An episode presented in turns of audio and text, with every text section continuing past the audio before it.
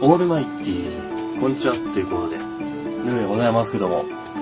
えー、前回言っていた、まあ、このぐらいですかね、このぐらいの袋に入っていたチョコボールをちょっと今開けてみたんですけども、えー、10、20、7と。ことで、27箱あるんですね。えーチョコボールの普通のあの箱で20個ですから、それより7箱多いという状況で、さらにですね、この内訳なんですけど、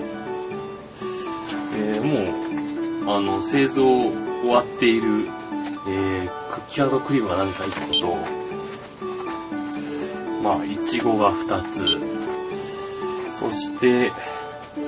ピーナッツが1つ、そして、これ新味ですよね。コーラ味が4つ。これは絶対ね、グレープ、グレープソーダ味の二の舞になると思うんですけど、これは進まないね。そして問題は次ですよ。えー、プリン味がですね、これ片手じゃ持てない。えー、これ、これでいいか。こんだけある。いやね、あのー、言いましたよ、私。あのー、キャラメルとイチゴとピーナッツ以外を食べていくと飽きずにいいですよって言ったことはあります。あの、キャラメル、ピーナッツ、イチゴ以外で行った方がいいですね。で、行ったは行ったんですけど、これね、その時時点のあれですね、その時はですね、まだ、このクッキークリーム味しかなかったんですね。えその前が、え帰ってきたミルク。えあとは、その前が、えーまあ、バナナ味私食べられないですけど、バナナアレルギーなので、まあ、それとか、まあ、その前の普通のミルク味とか、えーいろいろあったんですけど、あの辺食べやすかったんですけど、